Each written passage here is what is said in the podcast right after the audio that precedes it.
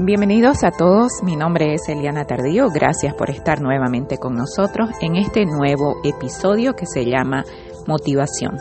En tu papel de padre, enfócate en lo que tienes, no en lo que crees que te falta. Bienvenidos. Y voy a leer y compartir con ustedes este nuevo artículo publicado en elianatardío.com y dice así, hay una cosa que debes aprender a hacer por ti mismo y que nadie más puede hacer por ti y es motivarte en vez de frustrarte. Motivarte es una elección. Siempre en la vida hay dos formas de ver las cosas. Y las buenas noticias son que tú y nadie más que tú tiene el poder de decidir cuál opción tomar. Tú eliges si ves el vaso medio lleno o medio vacío. Y sobre todo, tú tienes el poder de enfocarte en lo que tienes ahora mismo para sentirte esperanzado en lo que puedes lograr también, lamentablemente, y muchas veces inconscientemente, puedes enfocarte en lo que crees que te falta y sentirte infeliz y derrotado, incluso antes de empezar la lucha. Hay una frase que me gusta mucho y que me repito mucho cuando dudo de mí misma. Cuando dudes lo lejos que puedes llegar, mira atrás para darte cuenta lo mucho que has avanzado. La aplico mucho en mi papel de madre y la enfoco al camino de mis hijos, porque ciertamente no es ningún secreto que a lo largo del camino, y dado los retos de desarrollo o de aprendizaje de nuestros hijos con discapacidad, muchas veces dudamos de nuestros esfuerzos y se nos hace difícil darnos cuenta del avance cuando no sabemos disfrutar del camino. Pero ahí es cuando más que nunca, y por amor a nuestros hijos, tenemos que aprender a tratarnos con amor, con empatía, con compasión, y con respeto como individuos, para aprender a aceptar y entender que nunca seremos perfectos y que el triunfo en realidad no es la meta, sino el camino.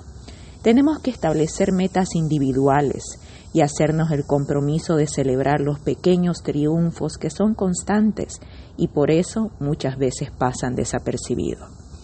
Un ejemplo muy común que vemos todo el tiempo en nuestra comunidad es el del padre o la madre que por amor se frustra porque han pasado X años y su hijo o su hija no puede hacer algo del modo típico. El centro se vuelve lograr que el individuo se sobreponga a sus propios límites y sin darnos cuenta perdemos el objetivo, que debe ser siempre en realidad disfrutar y celebrar el progreso, en vez de frustrarnos y enojarnos cuando no logramos la meta, que por muy bien intencionada, nunca debe ser rígida ni estar cargada de control. La meta es lo que nos impulsa a seguir caminando, pero en el camino la meta se ajusta, se transforma, evoluciona y se vuelve más grande y más amplia, porque renuncia a las exigencias externas para volverse evolución interior y crecimiento personal. La meta es mucho más grande de lo que podemos ver.